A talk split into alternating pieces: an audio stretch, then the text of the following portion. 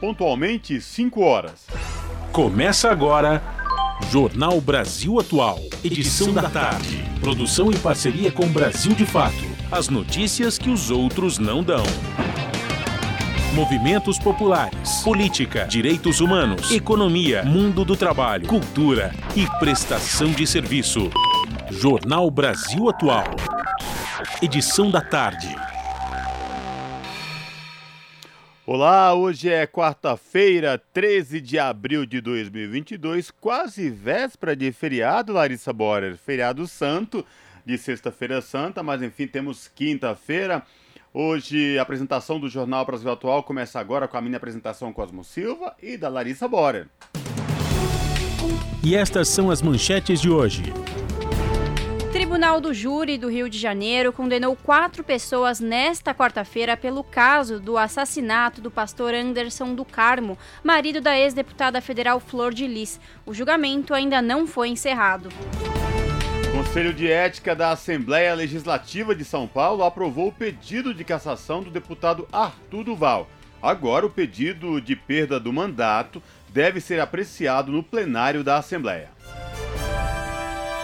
Além de Viagra, Exército aprovou a aquisição de 60 próteses penianas. Parlamentares acionaram o Ministério Público Federal e Tribunal de Contas da União para apurar as compras que ultrapassam os 3 milhões de reais. Nova pesquisa Poder Data mostra Lula com 40% e Bolsonaro com 35% nas intenções de voto. Ex-presidente segue com dianteiro no primeiro e no segundo turno. Bolsonaro herda apenas metade da pontuação de Moro. Pelotão de baixo também não cresce. Projeto de lei de autoria da vereadora Juliana Cardoso, do PT de São Paulo, propõe que pessoas desempregadas da cidade tenham acesso ao passe livre para uso nos ônibus municipais. Polícia de Nova York prendeu nesta quarta-feira Frank James, de 62 anos, suspeito pelo ataque dentro de uma estação do metrô no Brooklyn na manhã de terça-feira em Nova York. Organização Mundial da Saúde determinou nesta quarta-feira que a pandemia de Covid-19 continua a ser uma emergência de saúde pública de importância internacional. São 5 horas e 2 minutos pelo horário de Brasília.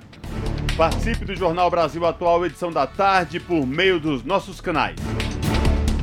Pelo Facebook, facebook.com Rádio Brasil Atual ou pelo Instagram, arroba Rádio Brasil Atual.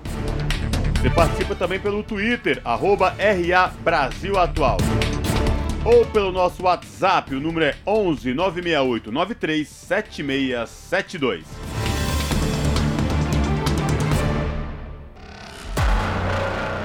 Você está ouvindo? Jornal Brasil Atual, edição da tarde. Uma parceria com Brasil de Fato. Na Rádio Brasil Atual tempo e temperatura. Quartou com dia nublado aqui na capital paulista. Agora 24 graus. Clima abafado e previsão de chuva com intensidade moderada agora no final da tarde para o início da noite. Quarta-feira de sol entre nuvens na região do ABC Paulista, agora 23 graus. Em alguns pontos chove fraco e essa chuvinha não se prolonga para o período da noite, mas aparece na madrugada. Em Sorocaba, a tarde desta quarta-feira é nebulosa, agora 24 graus na região. Essa chuvinha cessa no começo da noite, mas pode voltar de madrugada. E a temperatura continua caindo e a noite fica na casa dos 21 graus. A tarde de quarta-feira na região de Mogi das Cruzes é de clima ameno. Agora os termômetros marcam 21 graus. Previsão de chuva fraca em alguns pontos agora no final da tarde e no começo da noite, mas que cessa na madrugada. Juliana Almeida, Rádio Brasil Atual. Na Rádio Brasil Atual, está na hora de dar o serviço.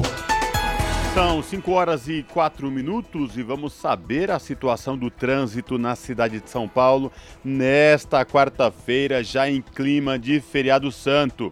A CT, que é a Companhia Paulista de Engenharia de Tráfego, informa que neste exato momento são 38 quilômetros de lentidão em toda a cidade de São Paulo. As regiões que apresentam maiores índices de lentidão, sul com 12 quilômetros e norte com 9 quilômetros, respectivamente. E atenção, você que possui carro com placas final 5 e 6. Lembrando, hoje, esse final de placas não podem circular no centro expandido por conta do rodízio. Saindo do, do, trânsito da situação da cidade de São Paulo, vamos saber a situação para quem pretende pegar o metrô nesta tarde de quarta-feira.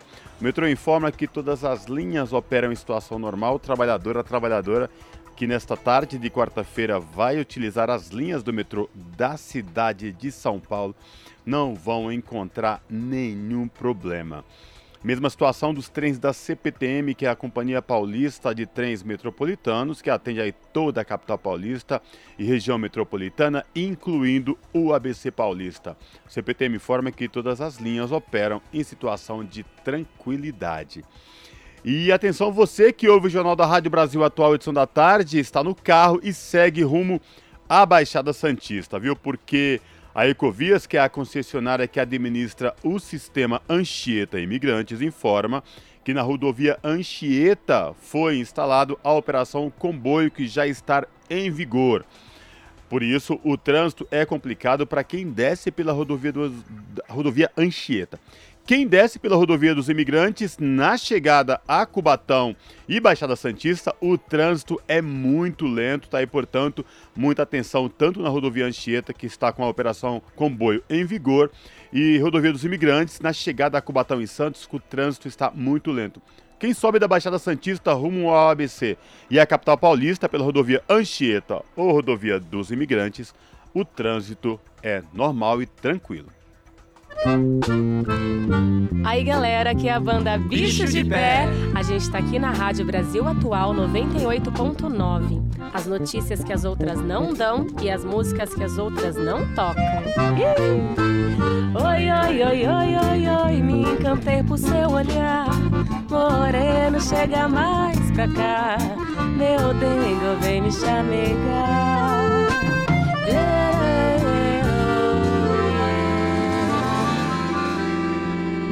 98,9 FM. Uau!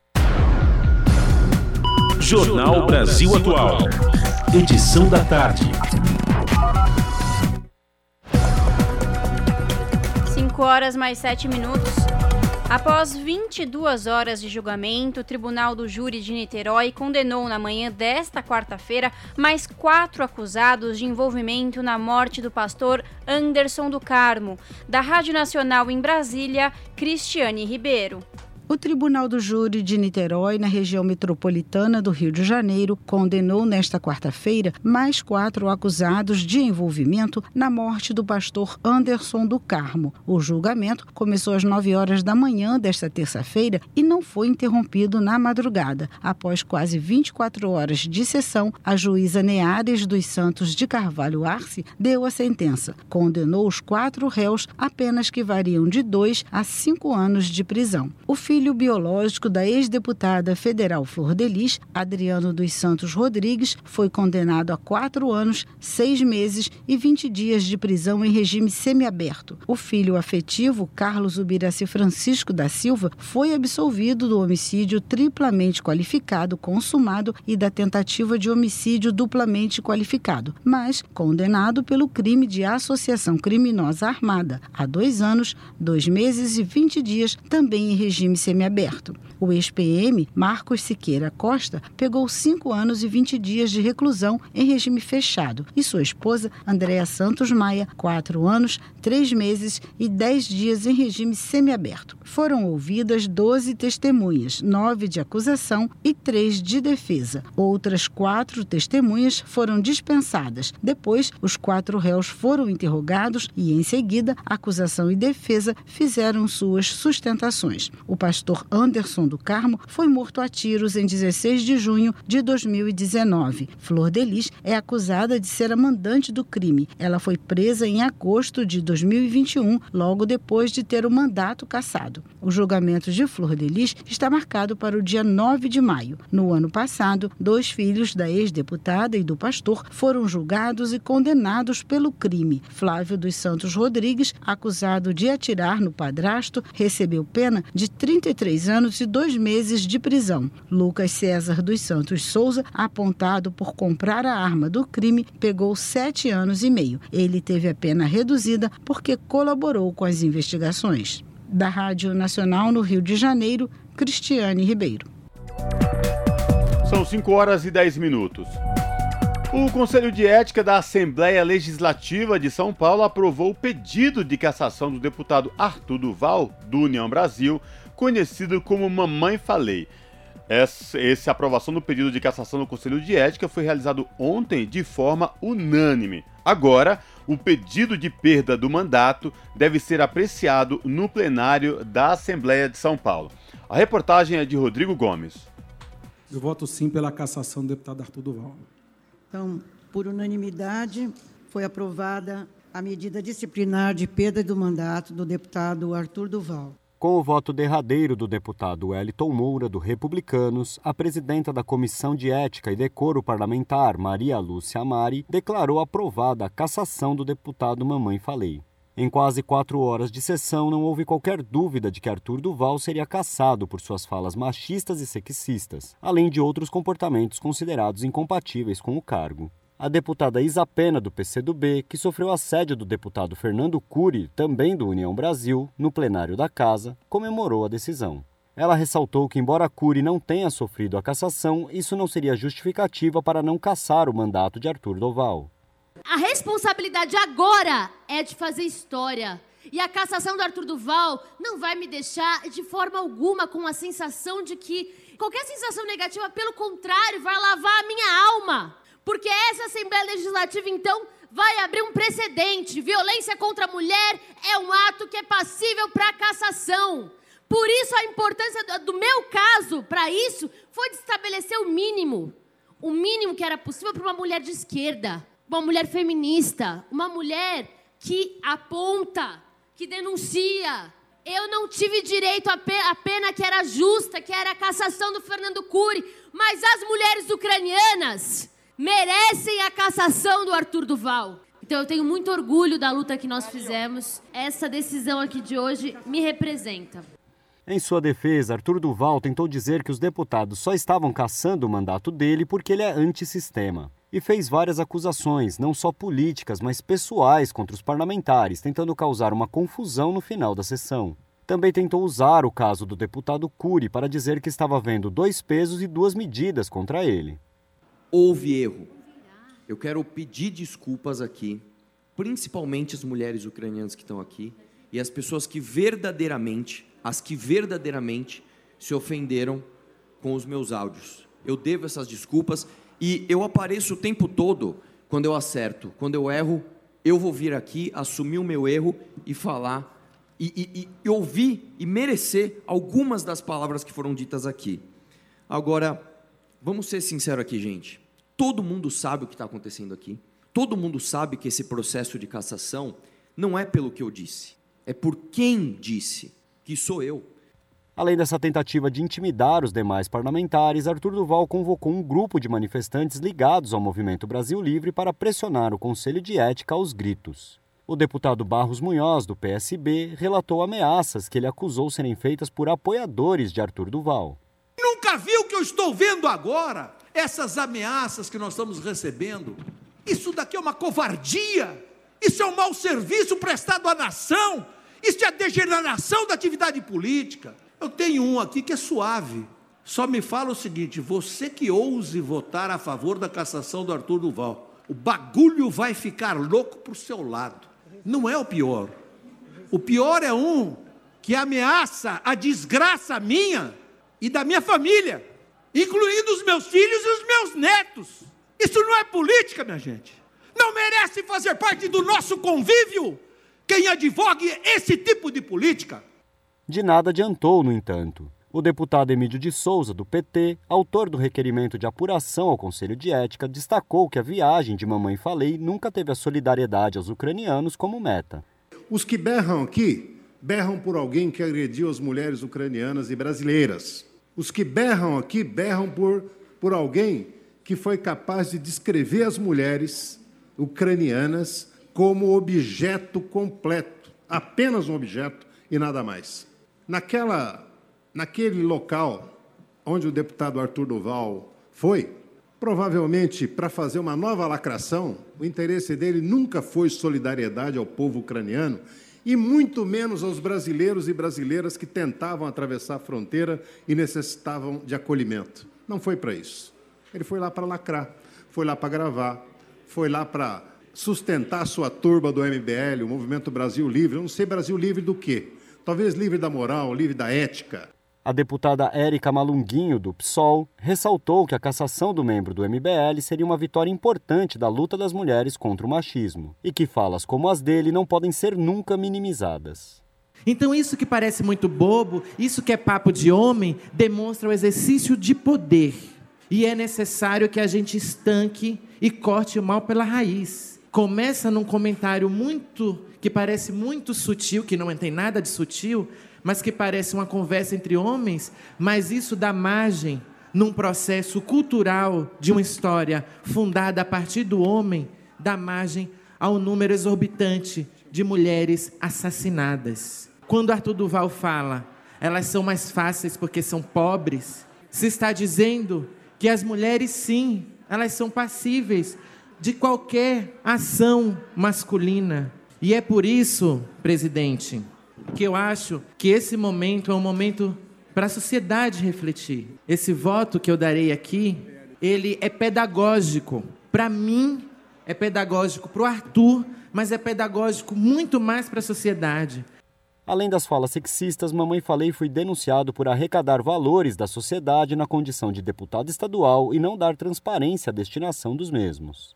Segundo o MBL, foram arrecadados 250 mil reais que seriam doados ao povo ucraniano, mas nenhuma comprovação da ação foi apresentada.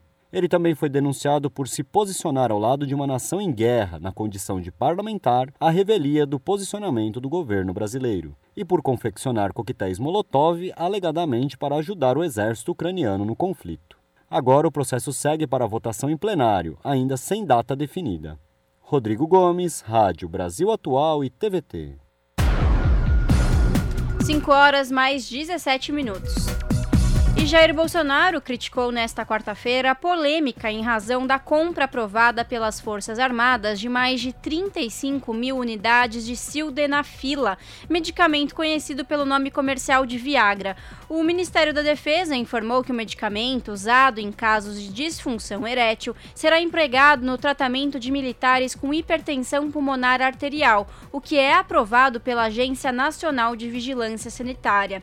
Durante um café da manhã com o ministros, parlamentares e pastores evangélicos na residência oficial do Palácio da Alvorada, Bolsonaro disse que não é nada sobre a compra de Viagra e afirmou que as Forças Armadas estão apanhando por causa da compra e criticou a imprensa, dizendo que a ação é de muita má fé e ignorante também. Eu quero começar com um assunto aqui que está muito em voga. As Forças Armadas estão fazendo muito de ontem para hoje. Temos comprado aí Viagra para os hospitais militares. Nós temos que reportar uns 15 anos mais ou menos atrás, 20, onde estava se pesquisando algo para combater a hipertensão arterial pulmonar, que matava muito. Com todo respeito, nada. Quantidade, olha efetivo das três coisas. Então, a gente apanha todo dia é, de uma imprensa que não tem, tem, tem muita má fé e ignorante também nos assuntos. Não procura saber por que comprou a ele os seus 50 mil comprimidos de Viagra. Mas de acordo, com, de acordo com especialistas, as dosagens previstas na licitação das Forças Armadas, o Viagra não é adequado para tratar HPA, hipertensão pulmonar arterial. São 5 horas e 19 minutos e, além de Viagra, o Exército aprovou a aquisição, escutem só ouvintes da Rádio Brasil Atual, de 60 próteses penianas. Parlamentares acionaram o Ministério Público Federal e o Tribunal de Contas da União para apurar as compras que ultrapassam os 3 milhões de reais. Quem traz mais informações é Douglas Matos, do Brasil de Fato. O uso de recursos do SUS, o Sistema Único de Saúde, pelo Ministério da Defesa, bateu recorde no governo do presidente Bolsonaro. As informações constam em um documento divulgado pela Comissão de Orçamento e Financiamento do CNS, o Conselho Nacional de Saúde, em fevereiro deste ano. Em 2019, o valor anual de verbas do SUS direcionadas à saúde dos militares foi de 350 milhões de reais. Dois anos depois, em 2021, essa cifra chegou a 355 milhões, quebrando novamente o recorde da série histórica de 2013 até 2021. O governo Bolsonaro dedicou, em média, 325 milhões de reais por ano ao Ministério da Defesa. Na gestão da presidente Dilma Rousseff do PT, por exemplo, a média anual do uso de recursos do SUS pelos militares era de 88 milhões de reais, considerando o período analisado de 2013 a 2015. Sob o comando de Michel Temer do MDB, o valor já tinha dado um salto, com média de 245 milhões e meio anuais. O levantamento foi divulgado em uma publicação sobre a evolução dos gastos federais do Sistema Único de Saúde, produzida pelo CNS, que é o órgão que reúne representantes da sociedade civil e do poder público. O estudo foi produzido por dois consultores técnicos da Comissão de Orçamento e Financiamento do CNS, os economistas Francisco Fúncia, vice-presidente na Associação Brasileira de Economia da Saúde, e Rodrigo Benevides, que é mestre em saúde coletiva pelo Instituto de Medicina Social da Universidade Estadual do Rio de Janeiro. Com a repercussão da compra de Viagra e próteses penianas pelo Ministério da Defesa, integrantes do CNS estão elaborando uma recomendação para que órgãos de controle e o TCU, Tribunal de Contas da União, fiscalizem os repasses da saúde ao Ministério da Defesa e também às Forças Armadas. Cobranças por explicações, piadas e memes deram um tom das reações à notícia de que o Ministério da Defesa aprovou a compra de mais de 35 mil comprimidos de Viagra para o Exército, a Marinha e a Aeronáutica, a substância conhecida por tratar casos de disfunção erétil. Além da compra inusitada, parlamentares desconfiam de superfaturamento no processo. A denúncia levou os deputados federais Elias Vaz, do PSB, e Marcelo Freixo, do mesmo partido, a acionarem o Ministério Público para pedir investigações sobre os indícios de sobrepreço. Segundo o levantamento dos dois parlamentares, os valores pagos pelo governo Bolsonaro podem ser até 143% mais caro do que os praticados no mercado.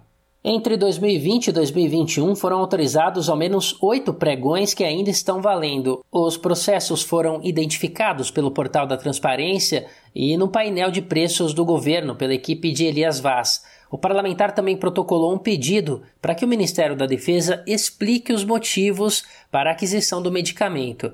Mais de 28 mil comprimidos de Sidenafila, que é o nome genérico do Viagra, foram para a Marinha. O Exército recebeu 5 mil unidades e a Aeronáutica 2 mil. Da Rádio Brasil de Fato, com reportagem de Paulo Motorim em Brasília. Locução: Douglas Matos. 5 horas 23 minutos. Uma empresa de Maceió, contratada para fornecer kits de robótica para prefeituras, vendeu equipamentos 420% mais caros por meio de verbas de emendas liberadas pelo governo Bolsonaro. Os donos da empresa lagoana são Roberta Lins e Edmundo Catunda, pai do vereador de Maceió, João Catunda, que é aliado do presidente da Câmara, Arthur Lira.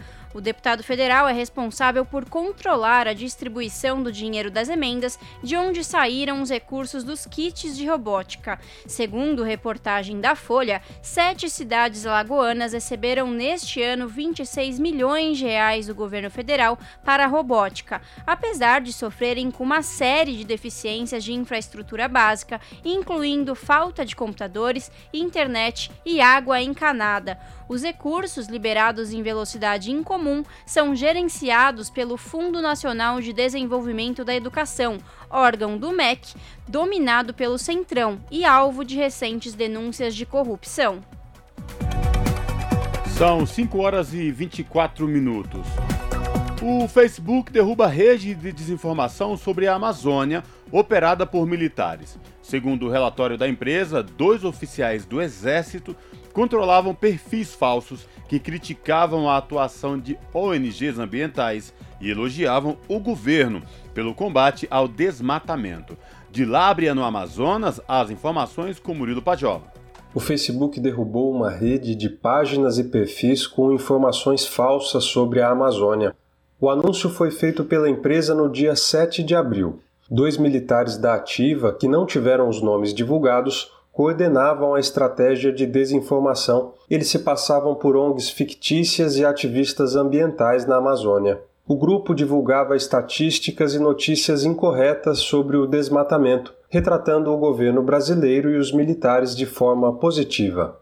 Jonas Valente, que estuda a desinformação na internet, diz que os militares transformaram a produção de fake news em uma estratégia institucional. Nós não deveríamos ficar surpresos, porque a tática de contra-informação faz parte dos manuais militares. Né? Isso existe desde sempre, os militares sempre trabalharam com isso. O que a gente está vendo agora, na verdade, é uma construção de uma síntese entre uma tradição de contra-informação e de desinformação militar, por um lado, e os métodos que já vinham sendo empregados de construir perfis falsos do bolsonarismo, por outro lado.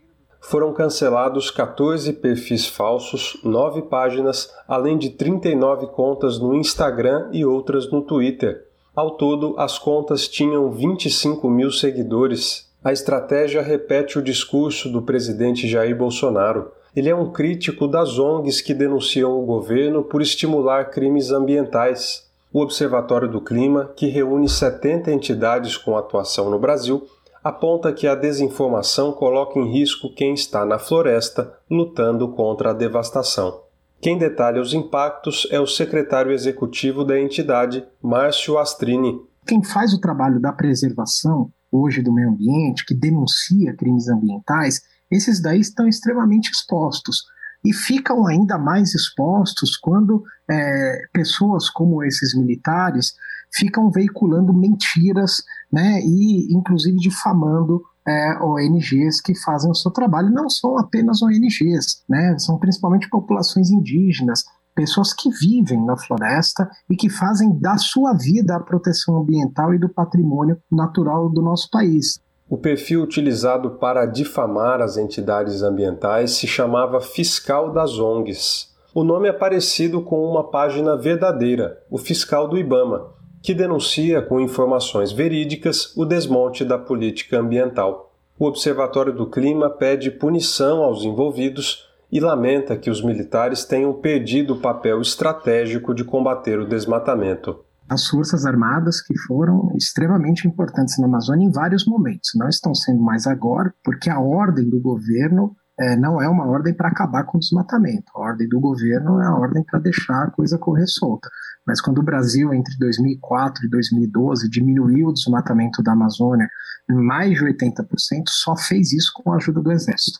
Para o pesquisador Jonas Valente, transgressões como essa podem ser combatidas com a aprovação do projeto de lei 2630, que obriga as Big Techs a cooperarem com autoridades nacionais na identificação de notícias falsas. Nós precisamos urgentemente de uma regulação de plataformas que trate sim do combate à desinformação, mas que vá além disso, que garanta a transparência. E o projeto de lei 2630 em debate na Câmara é o caminho para fazer isso. De Lábrea, no Amazonas, para a Rádio Brasil de Fato, Murilo Pajola. 5 horas 28 minutos. O Tribunal Superior Eleitoral divulgou uma nota na qual afirma ser falsa a afirmação de que o e-título seria um aplicativo espião. O boato estaria circulando em diversas redes sociais. O TSE informou que é importante lembrar que o e-título, bem como outros aplicativos da Justiça Eleitoral, observa as diretrizes estabelecidas pela Lei Geral de Proteção de Dados no uso e armazenamento de informações de usuários. Na nota, o Tribunal Superior Eleitoral justificou todas as autorizações necessárias para o acesso ao e-título. A permissão para usar a geolo geolocalização é necessária para o leitor que deseja justificar o voto voto no dia da eleição. O acesso à lanterna do aparelho é necessário para a autenticação de documentos emitidos pela Justiça Eleitoral. A autorização solicitada para alterar ou excluir conteúdo de armazenamento USB é necessária para a gravação de documentos emitidos a partir do e-título, como no caso das certidões de quitação eleitoral ou das guias de pagamento dos débitos eleitorais. O aplicativo foi lançado em 2017 com o objetivo de possibilitar o acesso a serviços eleitorais de forma não presencial, como consultar o número do título e o local de votação, verificar a situação eleitoral, emitir certidões, justificar a ausência às urnas, consultar e emitir guias para pagamentos de débitos eleitorais, entre outros. São 5 horas e 30 minutos. O Ministério da Defesa da Rússia afirmou nesta quarta que mais de mil fuzileiros navais da Ucrânia renderam-se na cidade portuária de Mariupol. A defesa ucraniana, por sua vez, nega ter informações sobre a rendição. O porto de Mariupol, o principal do mar de Azov, está em disputa há semanas, levando a cidade de 400 mil habitantes ao caos humanitário. Caso tomada pelos russos, esta seria a primeira grande cidade ucraniana a passar para o controle de Moscou desde o início da guerra. Observadores internacionais e o Tribunal Penal Internacional de Haia disseram ter observado padrões claros de possíveis crimes de guerra e outras violações cometidas pela Rússia no conflito contra a Ucrânia. Em relatório, a Organização para a Segurança e Cooperação na Europa classificou os ataques em Mariupol como crimes de guerra evidentes, ainda que Moscou negue atacar civis o Kremlin voltou a criticar os comentários do presidente americano Joe Biden sobre a guerra da Ucrânia. Nesta terça, o democrata classificou a ação de Moscou no conflito de genocídio. O porta-voz do governo russo, Dmitry Peskov, rebateu a declaração a jornalistas e disse que esse tipo de distorção da situação é inaceitável. E a polícia de Nova York prendeu nesta quarta-feira Frank James, de 62 anos, suspeito pelo ataque dentro de uma estação de metrô no Brooklyn na manhã de terça-feira. O ataque deixou pelo menos 23 pessoas feridas. Segundo as investigações, o agressor provavelmente agiu sozinho e teria detonado duas bombas de fumaça e disparado 33 tiros contra passageiros que estava dentro de um trem do metrô. A informação da prisão não foi confirmada oficialmente pela polícia americana, que convocou uma entrevista coletiva para as próximas horas. As notícias que os outros não dão. Jornal Brasil Atual. Edição da tarde. Uma parceria com Brasil de Fato. São 5 horas e 32 minutos e agora no Jornal da Rádio Brasil Atual, o um momento de toda quarta-feira de falarmos com Luiz Cláudio Marcolino, que é vice-presidente da CUT de São Paulo, também economista, que vem falar sobre a sua coluna São Paulo em Foco, que traz informações aí de interesses do estado de São Paulo e, por que não, de todo o Brasil. Boa tarde, Luiz Cláudio Marcolino, prazer falar contigo, seja muito bem-vindo. Boa tarde, Cosmo, muito obrigado. Marcolino, quais destaques da sua coluna São Paulo em Foque você traz para os nossos ouvintes aqui do Jornal da Rádio Brasil Atual desta quarta? Hoje vamos conversar um pouco, Cosmo, sobre o Dia Nacional da Reforma Agrária e também é o Dia Estadual né, contra a violência no, no campo. E a gente acompanhou muito aqui no estado de São Paulo né, que o governador Dória ele tentou por diversas vezes aí ao longo do seu do seu mandato, enquanto estava à frente do governo do Estado de São Paulo, né, não só o desmonte da, da reforma agrária, que aí com, com ataques né, às organizações né, do campo, os assentamentos, né, tentou em dois momentos, tanto no PL 529 de 2020, no PL 410, né, desmontar um instrumento importante da reforma agrária no Estado de São Paulo, né, que é a o ITESP, né, que é um Instituto de Terra do Estado de São Paulo, que, fa que faz toda a análise né, técnica né, dos assentamentos, né, o que acompanha a questão da reforma agrária, que consegue, inclusive, né, orientar né, o, o agricultor familiar hoje no Estado de São Paulo para ter acesso ao crédito.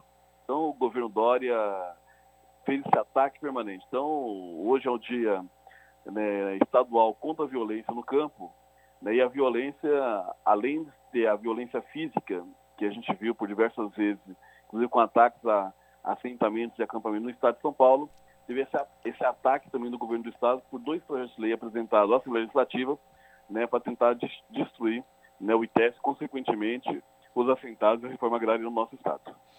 Marcolino, a gente, você tocou no ponto importante aí que no próximo dia 17 é celebrado o Dia Nacional da Reforma Agrária, né? E aqui em São Paulo, é, vários movimentos né, ocupam, estão em assentamentos. E no final de semana passado, Marcolino, teve um atentado ao acampamento Marielle Vive, em Valinhos, no interior de São Paulo. Atentado esse que vem logo depois de uma decisão do Supremo Tribunal Federal de prorrogar né, é, a decisão contra o despejo e a desocupação em várias partes do Brasil. Marcolino, o que, que a gente, como é que a gente pode avaliar e interpretar mais esse atentado aí, a, a, atentado à, mão armada e inclusive a um acampamento é, de trabalhadores né, que ocupam um espaço aqui no estado de São Paulo e, enfim, que é um atentado gravíssimo, porque pessoas só que querem terra para trabalhar essa terra, Marcolino. Então, primeiro, assim, nós não podemos aceitar, né, como eu disse, nenhum tipo de violência, né, principalmente ao trabalhador do campo. Né? Hoje a gente tem percebido a alta dos preços, estamos vendo muita gente no estado de São Paulo passando fome, e nós sabemos que a agricultura familiar ela tem um peso importantíssimo no nosso estado. Né? Quando a gente pensa em assentamentos, eu aqui do, do Maria Levi, mas são 140 assentamentos do estado, né? estão hoje em quase, quase 40 municípios, e nós estamos falando de em torno de 7.133 famílias né, que estão hoje né, sobre a, a coordenação aí do, do ITESP no estado de São Paulo. E quando a gente olha é, esse ataque que foi feito no Maria Vive, esse ataque ele não acontece, além de ter acontecido essa semana agora, ele já vem sofrendo aí um ataque, uma perseguição do governo do estado de São Paulo, inclusive do Poder Judiciário, de tentar tirar né, de pessoas que hoje estão produzindo arroz, o feijão, o milho né, para as nossas famílias, né, já se tentou uma ordem de despejo, né, o Supremo Tribunal Federal já decidiu né, que os despejos não vão acontecer durante a, a pandemia. E eles estão né, tentando fazer uma, uma ordem de despejo em, em locais onde né, que estava uma, era uma terra improdutiva. Né, hoje eles estão produzindo, né, já estão lá praticamente há muito tempo e você não vê nenhuma ação, né, seja né, pelo governo do estado Dória, no momento anterior, e agora também o Rodrigo Garcia, que é o atual governador do estado de São Paulo, para tentar buscar algum mecanismo de preservação né, dessas famílias né, na, na terra e que são terras são terras produtivas. Né, não são terras que estão né, praticamente no estado de São Paulo sem produzir. Né, e no momento agora da fome, né, que nós estamos vendo o, preço, o alto preço dos alimentos, né, ter hoje assentados né, produzindo, né, o governador deveria dar graças a Deus né, que tem hoje trabalhador produzindo para tentar saciar a fome né, do nosso povo. E o que a gente percebe é que não tem nenhum movimento pela, pelo governo do Estado de São Paulo, né, pelas suas polícias para fazer a investigação, né, para punir efetivamente as pessoas que têm feito esses ataques ao, aos acampamentos, ao assentamento, e isso tem sido reiterado. Né, né aconteceu agora no, no assentamento Marielle Vive, né, que inclusive que ela já virou uma referência né, de luta e de organização no estado de São Paulo, mas tem acontecido também em outros lugares, também os assentamentos do nosso estado. Então, e demonstra que o governador do estado de São Paulo não tem movido né, ou feito nenhuma ação para impedir né, a ação desses criminosos no estado de São Paulo. Agora, Marcolino, o que chama a atenção também, e tudo isso que a gente está falando, é que várias, vários, é, vários terrenos no estado de São Paulo inteiro, seja ele da reforma agrária, para que, que, os assentamentos ocupam, para reivindicando reforma agrária, seja terrenos para a construção de moradias, estão lá à toa. Aí vem os movimentos sociais que necessitam e vai e ocupam essas áreas. Logo em seguida aparece alguém para reivindicar. O que chama atenção parece que é uma mistura aí entre como um acordo especulação imobiliária, governo, interesse de mercado, menos a quem necessita, que é quem necessita de terra para plantar e aí produzir, como os agricultores da agricultura familiar, e quem necessita e precisa de moradia, hein, Marcolino? Porque essa coisa é quando falta Estado. Né? Se o Estado, de fato, ele tivesse uma ação propositiva, né, a gente vê nos municípios né, quantas famílias né, estão pagando aluguel. Né, quantas pessoas são famílias de baixa renda acabam indo para a área de risco porque não consegue pagar um aluguel. Ao mesmo tempo, você vê uma série de imóveis vazios, né, seja nos centros né, das cidades ou mesmo nas regiões dos centros expandidos ou mesmo nas regiões periféricas, tem muito, tem muito terreno, né, tem muitas áreas que hoje estão né, sem uma ocupação devida, sem um fim, e não existe uma política pública do município né, que consiga garantir né, que a população que mora em área de risco, a população que está desempregada hoje, está morando né, no centro da cidade, né, que é possível você pensar uma política pública que você consiga né, fazer a inserção de novo na moradia dessa população. E um outro item também em relação às terras, nós estamos aqui né, da luta né, contra a violência no, no campo, né, a gente percebe que tem muitos latifundiários, fazendeiros que devem né, milhões de reais né, do INCA, deve né, de é, recursos de impostos né, para as prefeituras, para o, Estado de São Paulo, para o governo federal, né, não pagam e quando há uma, uma, uma, ocupação, rapidamente você vê que tem uma movimentação do Poder Judiciário, né, tem uma movimentação da, da especulação imobiliária nas cidades, que muitas cidades, Costa, a gente percebe que tem donos. Né? Você vê a maioria do, do, dos terrenos, a maioria do, dos prédios de locação, né, sempre é de uma ou duas famílias.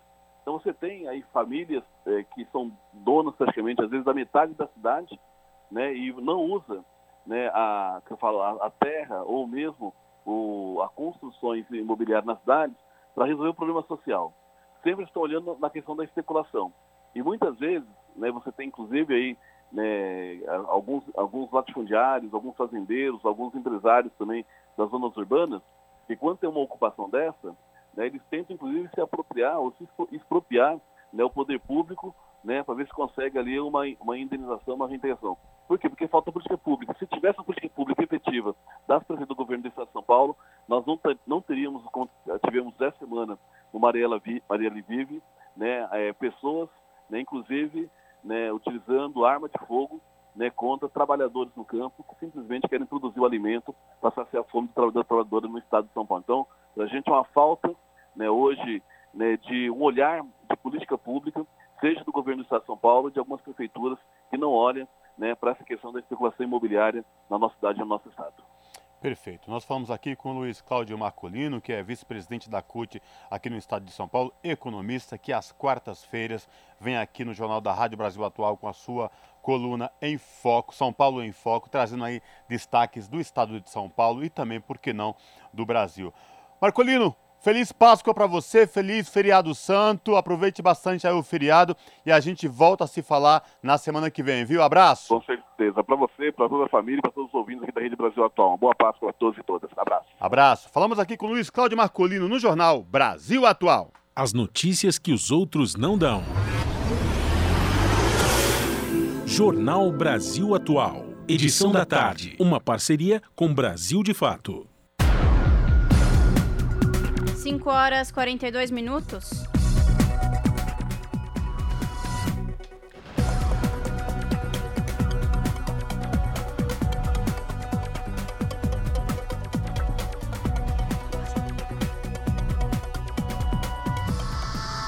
Você está ouvindo? Jornal Brasil Atual, edição da tarde. Uma parceria com Brasil de Fato.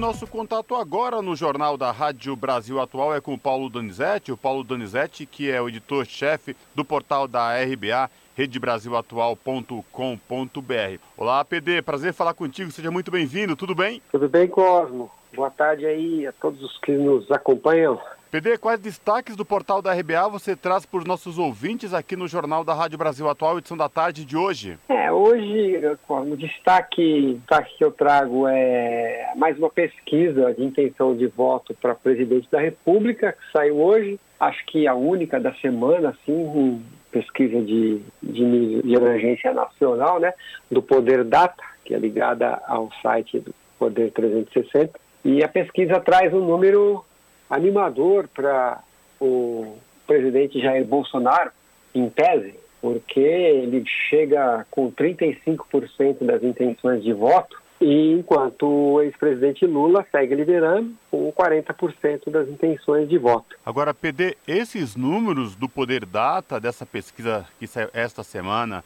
na corrida presidencial, já é, é sem a inclusão do ex-ministro Sérgio Moro como candidato à presidência, é isso, né? Isso é o, o que eu acho que deve fazer com que os apoiadores do ex-presidente Lula fiquem antenados e preocupados, mas que também serve para não deixar os bolsonaristas se empolgarem muito, né? Porque o ex-presidente Lula oscilou dentro do que ele vem oscilando nas pesquisas do Poder Data desde janeiro, né? Ele fica na casa de 40, 42, 40, 42 desde janeiro. E ele estava com 42 há, há duas semanas e agora com 40 é, oscilou dentro da margem de erro da pesquisa, né? Já o Bolsonaro ele oscilou de 32 para 35, são três pontos. A margem de erro é de dois pontos, mas isso ocorre no momento em que foi retirado da lista o ex-ministro Sérgio Moro, né, ex-juiz, ex-ministro, ex-Podemos, agora União Brasil.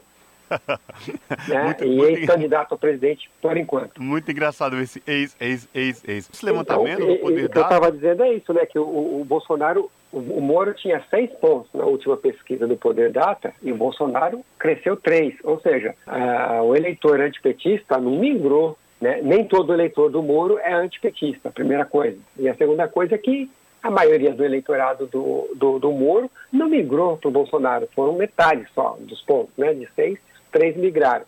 E o pelotão de baixo, Ciro Gomes, Dória, Simone Tebet, também não cresceu. Para onde migraram os votos do Sérgio Moro? Se o Lula caiu dois pontos, o Bolsonaro cresceu só três e ninguém cresceu lá embaixo. Migraram para branco, nulo e nenhum. Né? O que torna o cenário mais ou menos igual que estava duas semanas atrás. Por quê? Eu te explico. Porque nas, duas semanas atrás, quando você pegava os votos de todos os candidatos somava e excluía brancos, nulos e nenhum, dava 55%, segundo Poder Data. E Lula, 45% dos chamados votos válidos. Agora, fazendo a mesma conta, o resultado é exatamente o mesmo. 45 para o Lula, 55 para os demais, com 11% de branco e nulo. A pesquisa dá 7% de brancos e nulos. Historicamente, nos últimos quatro eleições presidenciais, brancos e nulos ficaram na casa dos 9%. O que, que pode definir né, se o Lula pode ficar mais perto de ganhar no primeiro turno ou de o Bolsonaro chegar mais perto do Lula para disputar o segundo turno? É quem vai não votar. Aquelas pessoas que na hora que respondem a pesquisa dizem quem eu votaria, mas que chegar no dia 2 de outubro vai falar não vou, não quero, não é comigo, estou fora. Então, o que, que vai decidir? Se os desanimados são mais desanimados com o Lula ou mais desanimados com o Bolsonaro. Se a abstenção for muito grande, se votos brancos e nulos foram grandes, como tem sido nas últimas eleições. Então, fica mantido aí o risco né, de não haver segundo turno. E fica mantido também o risco de o Bolsonaro chegar mais perto de Lula, do, do Lula, o que, que, vai, o que vai definir aí as próximas semanas. Hoje, está sim. Uhum. É, o cenário é esse, tem sido esse, não só no Poder Data, que tem mantido a coerência nos seus números, embora sejam números muito diferentes de outros medidores. Né? Por exemplo, no Poder Data, a, a votação de mulheres a favor do Lula é 39 contra 32 do Bolsonaro. Na Genial Quest, por exemplo, de 10 dias atrás, era 47 a 25 para o Lula. Entre os homens, 43 a 38 para o Lula no Genial Quest e, e, agora no Poder Data 40 a 39. Outra coisa, outra diferença muito gritante. Por região, no Nordeste, Lula vence por 64 a 18% o Bolsonaro, né, segundo a Genial Quest. E segundo o Poder Data, é 50 a 32. E no Sudeste, para ficar só nos dois maiores colégios eleitorais, que são os que decidem as eleições, 37 a 34 com Lula na Genial Quest e 41 a 34 no Poder Data. São diferenças muito grandes, né? Eu, falei ao contrário, é 37 a 34 no, Poder Data e 41 a 34 no, no Genial Quest, isso na região sudeste. Então são diferenças grandes, não dá para ficar desqualificando pesquisa nem para o eleitor do Lula, nem para o eleitor do Bolsonaro. É legítimo desqualificar pesquisa porque os números não interessam. Acho que cada pesquisa tem sua metodologia e conforme vai se aproximando da, da, das eleições, elas vão a, a, afinando né, as suas margens de erro para chegar mais próximo da realidade. A realidade hoje é essa. O Poder Data não traz diferença significativa em termos de resultado de votos válidos é, entre o Lula e o Bolsonaro. E, e PD, de qualquer forma, também os números mostram a estabilidade do ex-presidente Lula, né, com os números na, em todas as, não só no Poder Data, mas nessas pesquisas, inclusive para o segundo turno. O que, assim, é, é, essa mudança né, em, em relação a Bolsonaro já era meio que previsível quando a gente tirasse Sérgio Moro ou a, os institutos não usassem mais ele como na disputa presidencial. E o que chama atenção também, né, PD, é a tal da terceira via que não decola por nada, né? É, no momento ainda não, né? Não apareceu nada, tá difícil de aparecer, né? Porque falta um nome, né? Falta um, não, existe assim aquele nome assim que seja conhecido, que seja respeitado, que tenha potencial de, de, de tirar uma diferença tão grande em relação ao segundo colocado, que é o Bolsonaro, ou seja, de tirar o Bolsonaro do segundo turno, porque tirar o Lula está muito difícil, né? É, olha o dilema, por exemplo, né? Algum, ah, Ontem o ex-presidente Lula esteve em Brasília, participou lá do acampamento Terra Livre lá com os indígenas, mas na véspera ele esteve conversando com outros caciques, né? Do MDB, senadores de vários estados, é, para tentar atrair o apoio de, de, parte do PMDB. Claro que não vai ser um apoio oficial isso jamais, né? Mas de parte importante do PMDB é, dentro da da visão de construir uma aliança ampla para derrotar, quem sabe, no primeiro turno, para depois construir uma governabilidade. Mas olha o xadrez como é que é, né? A Simone Tebet não é uma apoiadora do ex-presidente Lula, mas é uma candidata do MDB que tem, tem sede eleitoral, né, é conhecida no Mato Grosso. No Centro-Oeste, o Bolsonaro é, tem mais tem intenção de voto maior do que a do Lula. Então, como fica? É interessante que a Simone Tebet abandone sua candidatura? É interessante para o PT?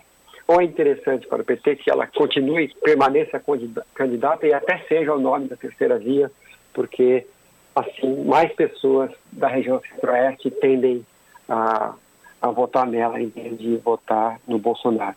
Enfim, o xadrez da política tem essas pequenas matemáticas aí que a gente não sabe qual é o peso de cada força, né? O fato é que até o momento não tem terceira via, não existe, né?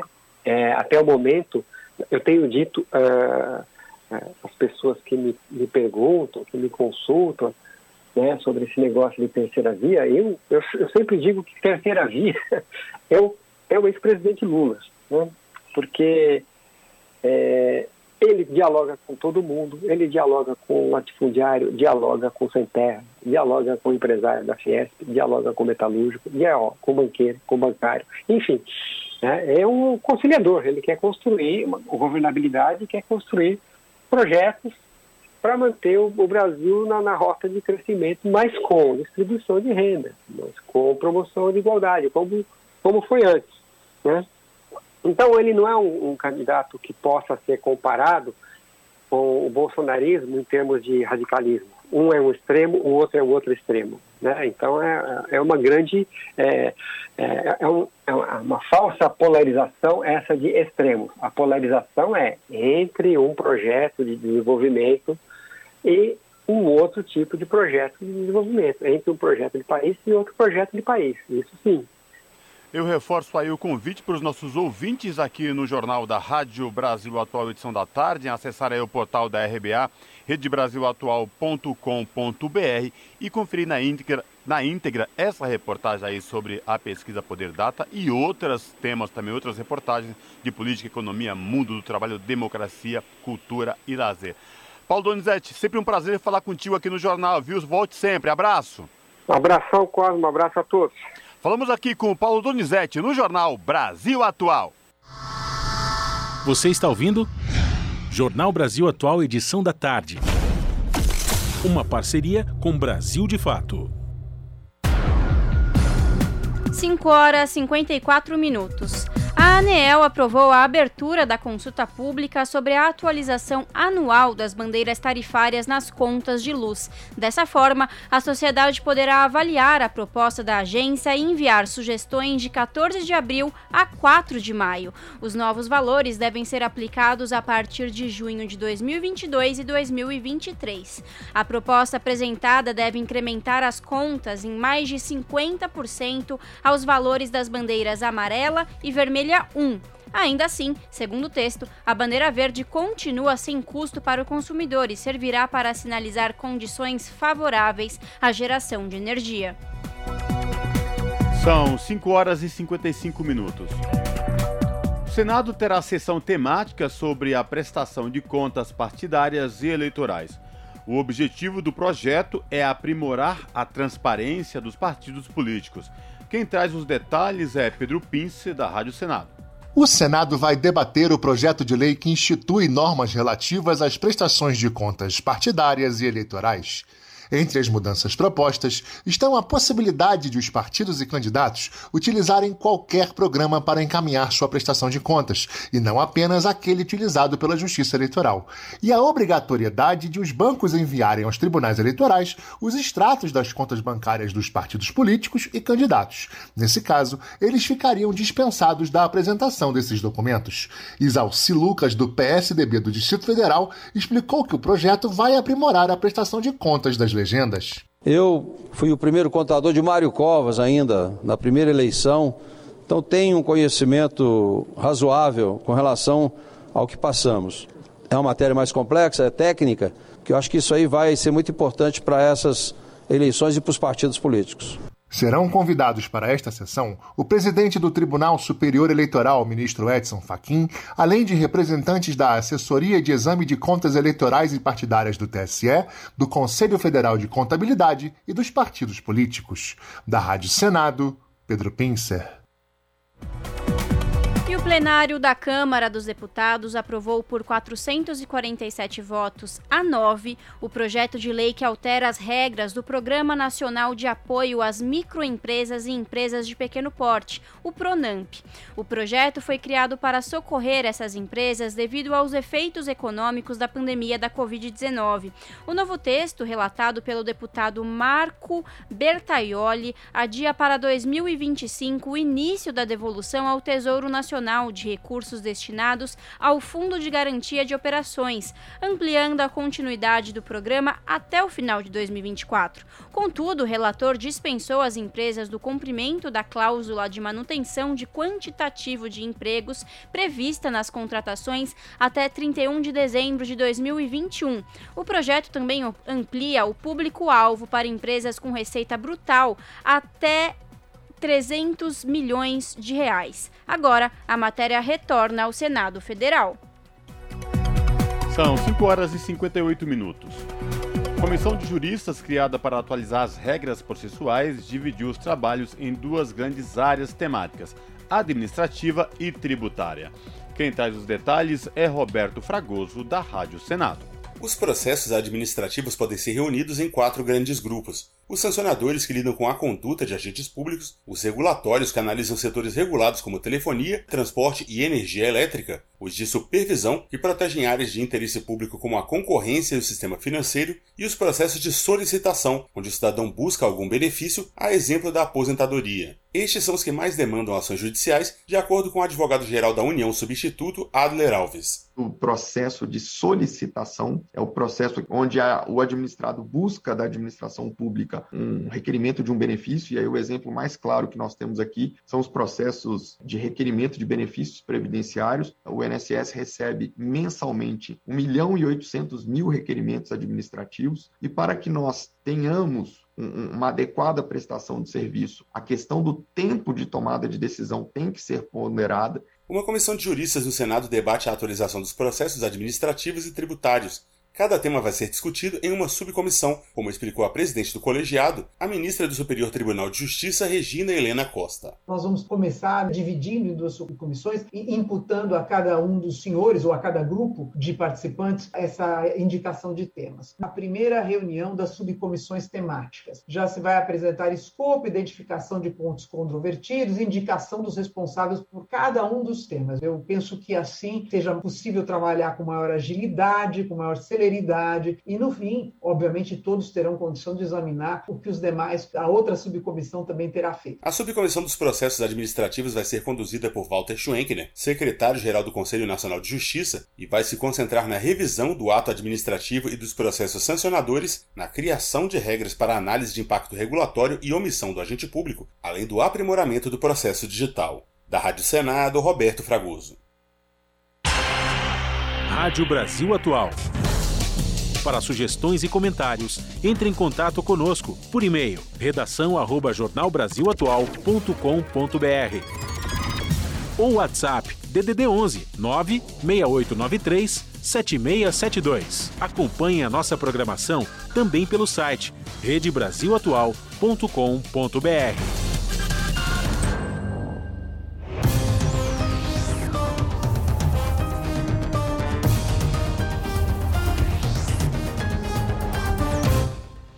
São seis horas e agora chegou o momento da gente fazer, nós aqui do Jornal da Rádio Brasil Atual, edição da tarde, uma conexão com a redação do seu jornal para saber com a Ana Flávia Quitério, a apresentadora, dos destaques de logo mais do seu jornal, que começa na TVT às sete da noite. Olá, Ana Flávia, quais destaques de hoje do seu jornal? Olá, Lares e Cosmo, uma excelente noite a vocês e a todos os ouvintes da Rádio Brasil Atual quarta-feira. Para alguns já é como se fosse quinta, né? Tem o feriado aí na sexta-feira. Como eu vou trabalhar, continua sendo uma mera quarta-feira. Vamos aos destaques então da edição de hoje aqui do seu jornal. Desde o primeiro momento em que foi a, anunciado o fechamento da fábrica da Toyota em São Bernardo do Campo, o Sindicato dos Metalúrgicos travou uma batalha com a empresa para manter os empregos e evitar mais uma perda para a região. E a primeira conquista dessa luta do sindicato se deu com a criação de uma mesa de negociação para tentar manter a montadora na cidade. Uma batalha que tem recebido apoio de metalúrgicos de outras regiões do estado que se solidarizam né, com os trabalhadores do ABC. Vocês vão acompanhar tudo isso na nossa reportagem. Outro assunto Movimentos pela Educação pedem investigação dos muitos indícios de corrupção no Ministério da Educação. Entre eles, o desvio de recursos para favorecer municípios em troca de propina cobrada por pastores amigos de Jair Bolsonaro, o superfaturamento na compra de ônibus escolares e a compra de kit robótica por valor cinco vezes maior. A repórter Daiane Ponte ela conversou com estudantes e trabalhadores da educação sobre a campanha que eles estão fazendo para cobrar a instauração de uma comissão parlamentar de inquérito. E para encerrar os destaques de hoje, lá no Rio de Janeiro, infelizmente são dados preocupantes. Aumenta o número de mortes praticadas pela polícia nas periferias. Na Baixada Fluminense, em 2021, em média, as polícias mataram 9% a mais do que no ano anterior. Com essas e outras reportagens completas, vocês conferem pontualmente comigo às 7 da noite no seu jornal. Bom programa, Lares e Cosmo. Beijão grande para todo mundo e até daqui a pouco. Jornal Brasil Atual, edição da tarde. Uma parceria com Brasil de Fato. 6 horas 3 minutos. Formulação de leis para mulheres no Congresso Nacional aponta um cenário preocupante, segundo o levantamento do Centro Feminista de Estudos e Assessoria. Pesquisa mostra que muitas das políticas públicas em debate pioram a situação das mulheres, como, por exemplo, as, legisla as legis legislações sobre o aborto que visam restringir ainda mais os casos em que é permitido. As informações com a repórter Letícia Viola. No ano passado, poucas propostas legislativas contribuíram significativamente para uma maior igualdade de gêneros. Isso é o que diz o balanço anual sobre as proposições legislativas no campo de interesses das mulheres, feito pelo CEFEMEA, Centro Feminista de Estudos e Assessoria. O documento Mulheres e Resistência no Congresso Nacional 2021 foi apresentado nesta quarta-feira, 13 de abril. O levantamento indicou que o tema violência contra as mulheres foi destaque em 2021, com 244 projetos apresentados de um total de 555. Mas o CFM alertou que esses textos são desarticulados de propostas de políticas públicas e pouco auxiliam efetivamente as pautas necessárias à população feminina. De acordo com o documento, cresceram a miséria e o desemprego no país, afetando principalmente mulheres negras, mas o Congresso parece não estar preocupado com isso. O balanço destacou as tentativas de mudança na legislação sobre o aborto, a maioria no sentido de restringir ainda mais os casos em que é permitido, como em decorrência da violência sexual, por exemplo. Em 2021, foram 26 projetos tratando da questão, entre as propostas apresentadas no tema do aborto, o subtema criminalização e punição é o primeiro da lista, com 10 projetos no total. Em 2021, foram apresentados 77 projetos tratando da saúde das mulheres. O subtema gestação e parto se destaca com 37 projetos noticiados, seguidos de saúde menstrual e câncer de mama. As propostas sobre gestação e parto tratam principalmente do direito a licenças, assistências pré e pós-natal e prioridade para gestantes na vacinação contra a Covid-19. Em ano de eleição, o documento prevê um cenário de problemas com aumentos de casos de violência política, perseguição de mulheres jovens, de negras e LGBTI candidatas. O relatório também estima que nos próximos anos, caso o país continue sendo governado por Jair Bolsonaro, a invisibilidade das pautas que lutam pelo direito à vida das mulheres e da população negra e indígena tende a crescer, colocando muitos desafios às minorias. De São Paulo, da Rádio Brasil de Fato, com reportagem de Tainá Schukel, locução Letícia Viola.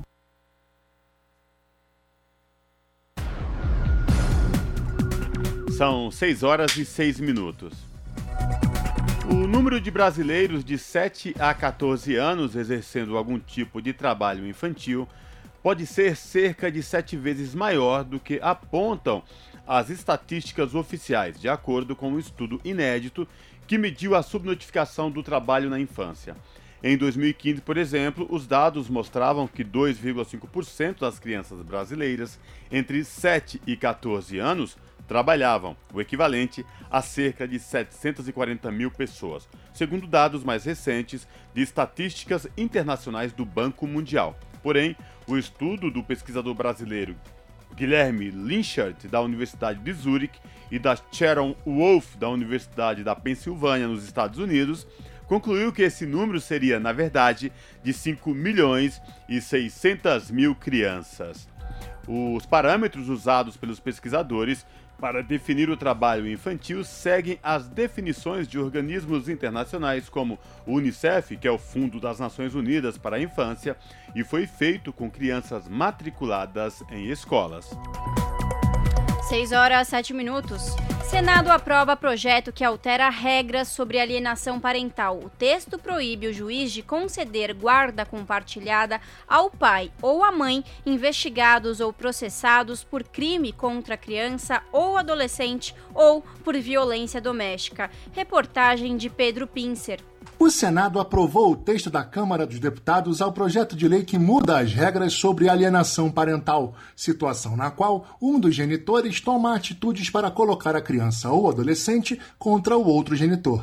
De acordo com o substitutivo, será proibido ao juiz conceder alteração da guarda ou determinar guarda compartilhada que favoreça genitor investigado ou com processo em andamento pela prática de crime contra criança ou adolescente ou violência doméstica. A mudança ocorrerá na lei sobre alienação parental, que permite ao juiz pedir perícia psicológica ou biopsicossocial, se houver indício da prática de alienação parental, e tomar decisões para evitar essa alienação. Vários outros dispositivos previstos no substitutivo da Câmara foram alterados ou suprimidos pela relatora, Rose de Freitas, do MDB do Espírito Santo. Um deles considerava como exemplo de alienação parental o fato de o genitor abandonar afetivamente a criança ou adolescente, omitindo-se de suas obrigações parentais. Para a senadora, a manutenção do dispositivo seria uma deturpação da lei de alienação parental. Embora seja sem dúvida uma conduta reprovável, não pode ser considerada como caracterizadora de alienação parental pois não faz sentido supor que essa espécie de comportamento alguém pretenda fazer com que a criança ou adolescente repudie seu genitor ou deseje causar prejuízo ao estabelecimento de vínculo entre ambos. O projeto do então senador Ronaldo Caiado, atual governador de Goiás, segue para sanção presidencial. Da Rádio Senado, Pedro Pincer. Você está ouvindo? Jornal Brasil Atual, edição da tarde. Uma parceria com Brasil de Fato. São 6 horas e 9 minutos. Um projeto de lei de autoria da vereadora Juliana Cardoso, do PT de São Paulo, propõe que pessoas desempregadas da cidade tenham acesso ao passe livre para uso nos ônibus municipais. Caso aprovado, o benefício poderá ser usado por aqueles que se encontram em situação de desemprego há mais de 30 dias e menos de seis meses. A medida visa tornar o transporte público acessível para quem precisa andar pela cidade em busca de emprego. A reportagem é de Júlia Pereira. Um projeto de lei apresentado pela vereadora do PT de São Paulo, Juliana Cardoso, propõe o passe livre nos ônibus municipais para as pessoas que se encontram em situação de desemprego. O PL é voltado aos munícipes desempregados há mais de 30 dias e menos de seis meses. Para acessar os ônibus de forma gratuita, o trabalhador deverá apresentar a credencial passe livre junto à carteira de trabalho nas catracas. O benefício será concedido por três meses prazo que pode ser estendido caso comprovada a continuidade da situação de desemprego. A vereadora Juliana Cardoso explica que a proposta visa tornar o transporte público acessível a todas e todos, principalmente aqueles que precisam circular pela cidade à procura de emprego. A cidade de São Paulo é muito grande. Nós vivemos aqui em 12 milhões de habitantes.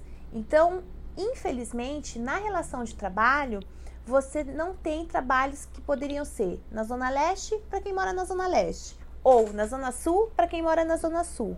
Infelizmente, a relação do trabalho, ela passa por toda a cidade. Então, muitas vezes, as pessoas têm que se deslocar de um lugar para o outro, e isso requer ter recurso para a tarifa ou andar a pé.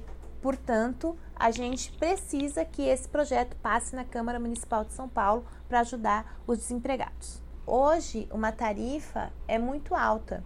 Você tem que ter, muitas vezes, recurso para pegar o ônibus, às vezes tem que ter recurso para pegar o metrô, e, inclusive, o governo Dória é, limitou o tempo do passe.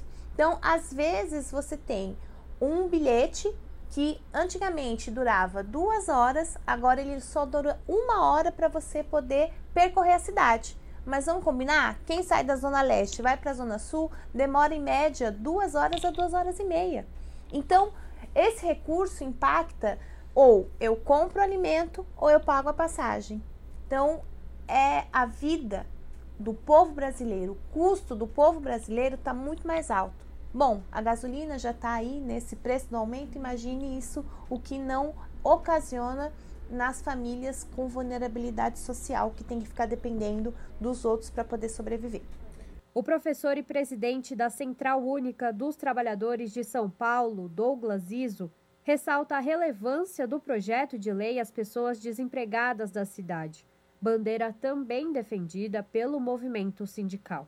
Segundo dados das entidades, 46% dos desempregados se deslocam a pé para procurar trabalho. Projeto importante que visa aí dar as condições para aqueles que estão desempregados poderem ter mobilidade na cidade na procura por emprego. Né? É, uma, é um projeto que ele dialoga com o projeto da CUT. A CUT está defendendo o passe livre para desempregado, é uma bandeira da nossa central e das centrais sindicais no sentido de, de dar as condições aí para que os desempregados possam ter a sua mobilidade é, na, na procura pelo tão desejado emprego. O texto do PL descreve que, caso a medida seja aprovada pela Câmara de Vereadores, as despesas decorrentes da execução da lei poderão ser subsidiadas a partir de recursos próprios do Tesouro Municipal e suplementadas, se necessário. Júlia Pereira, Rádio Brasil Atual e TVT. Custo de vida, emprego e desemprego, cesta básica, tarifas públicas, salário mínimo. Agora, na Brasil Atual, a análise do DIEESE. E agora no Jornal Brasil Atual, vamos falar com Fausto Augusto Júnior, diretor técnico do DIESE, Departamento Intersindical de Estatística e Estudos Socioeconômicos. Fausto fala sobre o projeto elaborado pelas centrais sindicais do país que estão em Brasília e entregaram ao Senado e Câmara um amplo documento com propostas de interesses dos trabalhadores. É com você, Fausto. Sim, ontem foi um dia importante no Congresso o conjunto das centrais, né, 10 centrais sindicais estiveram lá apresentando a agenda legislativa. A agenda legislativa da, das centrais sindicais brasileiras, ela dialoga com o um movimento que foi iniciado na semana passada com a apresentação da pauta da classe trabalhadora, da CONCLAT, e de alguma forma a, coloca o posicionamento dos trabalhadores em relação a um conjunto de medidas provisórias que estão em tramitação e projetos de leis que estão no Congresso e no Senado. É, e aí ela é bastante ampla, porque ela passa por todas as questões trabalhistas, por exemplo, a, a MP do salário mínimo, a MP da carteira verde e amarela, projetos de leis relativos à questão do meio ambiente, à questão da democracia, a questão do papel do Estado, no, ou seja, tanto do ponto de vista da reforma administrativa quanto do ponto de vista das privatizações, coloca o posicionamento em relação, por exemplo, à lei dos agrotóxicos, que está em discussão no Congresso Nacional, ou seja, é, dá, uma, dá, uma, dá uma situada do ponto de vista é, dos posicionamentos dos trabalhadores em relação à pauta em debate hoje no Congresso Nacional. É uma movimentação importante porque, de alguma forma, explicita os debates, coloca a público a posição das centrais e, de alguma forma, leva para dentro do Congresso Nacional um olhar bastante diferente, muitas vezes, que a gente tem visto, dos, principalmente em relação aos lobbies econômicos. A gente sabe que o Congresso Nacional é a casa do povo, é o lugar onde tem que ser debatido as mudanças na nossa legislação, e ali é um espaço que a gente precisa incidir, precisa pressionar, precisa se posicionar. A agenda legislativa, de alguma forma, tem essa função. Né? Tem a função da gente estar o tempo todo acompanhando o que está sendo proposto e também propor para o Congresso Nacional mudanças importantes, alterações da legislação que visem ampliação dos direitos trabalhistas. É, de alguma forma, é também uma contraposição a, a, a, ao que está sendo proposto pelo governo federal, uma vez que o governo federal encaminha cotidianamente projetos de leis ou medidas provisórias normalmente passam por reduzir o direito dos trabalhadores, limitar o acesso a alguns benefícios é, e, e, colocar um, que foi chamado, aí a gente vai lembrar naquela reunião ministerial, do chamado passar a boiada, né? ou seja, mudanças em legislações diversas e que de alguma forma vai beneficiando alguns setores, mas vai prejudicando o conjunto da sociedade. É também um momento né, para a gente fazer o debate, fazer o debate, afinal de contas, para que Brasil a gente tá, quer construir e esse Brasil que a gente quer construir passa necessariamente pelas discussões do legislativo. Se de um lado você tem que barrar muita coisa que o governo colocou e vem colocando, é, barrar, modificar, alterar, emendar, enfim, nós temos longas discussões dentro do Congresso Nacional nesse sentido, e de outro propor também, porque, por exemplo, o debate aí sobre os trabalhadores, é, dos, trabalhadores de aplicativo é algo bastante importante. É importante que a gente comece um processo de regulação é, do ponto de vista desse trabalho, que a gente sabe que, na maioria dos casos, é um emprego como qualquer outro. Mas este debate que está dentro do Congresso precisa, de alguma forma, ter regulação.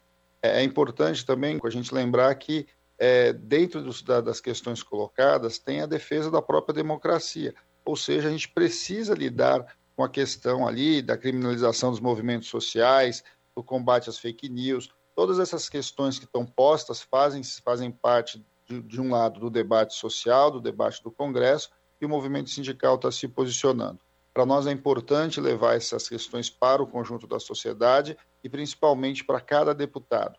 É verdade que ontem no debate a gente teve uma maioria dos deputados vinculados à esquerda, vinculados à visão progressista, mas a incidência sobre o Congresso Nacional, o posicionamento dos trabalhadores com relação ao Congresso Nacional é de se pauta uma conversa aberta com todos os deputados, porque de alguma forma esse é, esse é o papel ali daquela casa, fazer o grande debate sobre as mudanças que estão colocadas de alguma forma propor novas mudanças. Tem muito projeto em tramitação dentro do Congresso Nacional, a cada dia que, que vai passando, novos projetos são colocados, alguns projetos avançam, outros projetos são esquecidos, as MPs são aceleradas, porque são projetos do próprio governo, e aí barram inclusive a pauta, mas é importante que de alguma forma a gente esteja ali bastante atento em que está sendo discutido dentro do Congresso. Essa, é um, essa também é uma intenção da agenda, ou seja, a agenda precisa jogar luz sobre uma série de discussões que muitas vezes o próprio movimento sindical, os sindicatos na base, os movimentos sociais, nem sabem que está acontecendo dentro do Congresso. E a gente precisa, de alguma forma, estar tá se posicionando,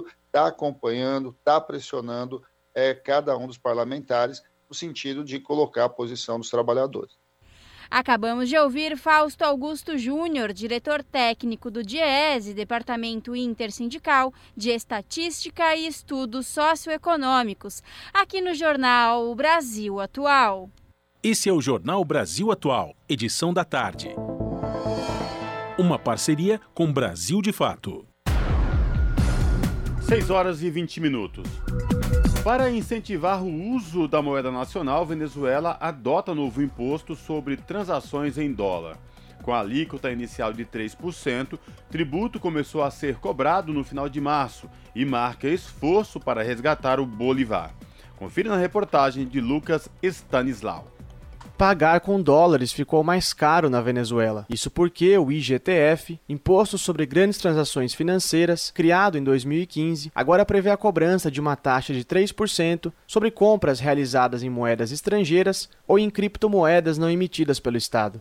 O preço é alterado para o consumidor na hora do pagamento, de acordo com a moeda utilizada. Segundo autoridades venezuelanas, a medida, que entrou em vigor no final de março, deve incentivar o uso da moeda local, o Bolívar, que sofreu uma forte desvalorização frente ao dólar nos últimos anos. É o que explica o deputado federal Tony Bossa. O uso do Bolívar se havia desplazado praticamente o uso do Bolívar havia sido substituído. Muitos estabelecimentos praticamente chegaram em algum momento a não querer receber a moeda local de curso legal, que é o Bolívar. Diante dessa realidade, o legislativo optou por uma maneira de fortalecer o uso do Bolívar. Como? Bom, de alguma maneira castigando do ponto de vista pecuniário, impositivo, o uso de divisas. Do ponto de vista pecuniário, do ponto de vista impositivo, o uso da divisa.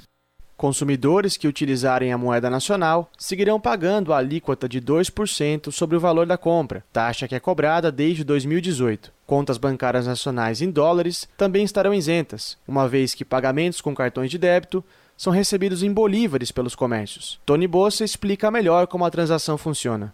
Toda a população, todo o que maneja dólares, Todo mundo que utiliza dólares e pensa em economizar esse 1% vai depositar esses dólares no banco, utilizar o cartão de débito do banco ou outro mecanismo de pagamento que o seu banco ofereça, transferência, etc. E assim estaria usando a moeda de curso legal, mas debitando da conta em divisas, ou seja, em dólares ou em euros. E assim eu cumpro a norma, mas ao mesmo tempo não pago o novo imposto. Simplesmente eu pago o imposto anterior, que me permite usar a moeda local, e essa é, digamos, a virtude da lei. A moeda local, e essa é, vamos dizer, a virtude que tem a norma. Segundo a Comissão Permanente de Economia e Finanças da Assembleia Nacional, comércios populares e pequenos negócios estão isentos da cobrança do tributo. Economistas, entretanto, argumentam que a tarifa pode afetar o poder aquisitivo da população que faz uso do dólar para comprar itens básicos como alimentos e remédios. O economista Manuel Sutherland é um dos críticos do novo imposto. Uma lechosa de um dólar pode ser considerada IGTF. Um mamão que custa um dólar já pode ser considerado parte do IGTF e deve pagar um imposto de 3%. E isso é completamente insólito, porque, evidentemente, a compra de uma cerveja ou de um mamão não é uma grande transação financeira, mas sim uma transação comercial. Financeira é uma transação comercial. Apesar de ter alcançado certa estabilidade frente ao dólar no final do ano passado, estima-se que o Bolívar tenha se desvalorizado mais de 800 mil por cento entre 2018 e 2020. Aliados ao bloqueio econômico dos Estados Unidos, a desvalorização da moeda, a dolarização forçada e a inflação foram os principais fatores da crise nos últimos anos e seguem como obstáculos para a recuperação econômica do país. Sutherland comenta o atual cenário. O governo ha controlado o tipo de câmbio, está muito bem. Ha diminuído a inflação e se supone que desde enero não há hiperinflação. O governo controlou a taxa de câmbio e isso é muito bom. A inflação diminuiu e se considera que desde janeiro não há mais hiperinflação. Muito bom. Entretanto, a inflação ainda é muito alta. É a inflação mais alta do mundo. É uma inflação que poderia ser controlada com medidas ortodoxas, como a diminuição de emissão de dinheiro sem lastro e com um plano de estabilização macroeconômica central. De estabilização macroeconômica central. Para Tony Bossa, a solução para os problemas econômicos deve seguir o modelo socialista. Creo que todos los sectores del país debemos apostar a la producción, pero la producción en código socialista. Eu acho que todos os setores do país devem apostar na produção, mas uma produção em termos socialistas, porque o contrário foi o que aconteceu nos últimos 100 anos. Todo o processo produtivo, como não há capacidade de absorção de tudo que é gerado em termos de capitais, de apropriação do excedente, não pode ser reinvestido, porque a demanda interna tem limites, mesmo quando o salário se eleva a limites, digamos, aceitáveis dentro da Constituição, que resolvam o nível de vida dos trabalhadores, sempre vai existir um limite imposto pelo capitalismo. Que, que resuelvan o nível de vida dos trabalhadores, sempre vai haver uma limitante que põe o capitalismo. De São Paulo, para a Rádio Brasil de Fato, Lucas Stanislau. 6 horas e 25 minutos. A Organização Mundial de Saúde determinou nesta quarta-feira que a pandemia de Covid-19 continua a ser uma emergência de saúde pública de importância internacional. Na prática, isso significa que a doença continua a ser uma pandemia. O comitê reconheceu que o SARS-CoV-2, causador da Covid, continua a ter uma evolução impre imprevisível, agravada pela sua ampla circulação e intensa transmissão em humanos e em outras espécies. Nesse contexto, os especialistas consideraram com preocupação o fato de que alguns países membros relaxaram medidas de comportamento e saúde pública de controle de transmissão do vírus. São 6 horas e 26 minutos. A Operação Semana Santa 2022 da Polícia Rodoviária Federal terá início amanhã, quinta-feira, e se encerra no domingo de Páscoa, dia 17. Os horários da operação podem variar, adaptando-se às características de movimentação rodoviária de cada unidade da federação. A exemplo de todos os anos, a operação tem como objetivo promover a segurança viária nos deslocamentos pelas rodovias federais, informou a Polícia Rodoviária Federal. Entre as ações previstas está o reforço do efetivo em serviço, de forma a aumentar a visibilidade do policiamento ostensivo. De acordo com a PRF, serão também implementadas ações direcionadas a locais e horários nos quais as estatísticas demonstram haver maior incidência de acidentes graves e maior fluxo de veículos. Em algumas localidades, o horário de maior fluxo projetado para a movimentação dos viajantes é o período da manhã do dia 14 e o período da tarde do dia 15 para a ida, e o período da manhã do dia 17 e do dia 18 para o retorno. Um dos principais focos da Polícia Rodoviária Federal é combater a mistura de álcool e direção, motivo que, segundo o órgão, está entre as principais causas de acidentes de trânsito com vítimas gravemente feridas.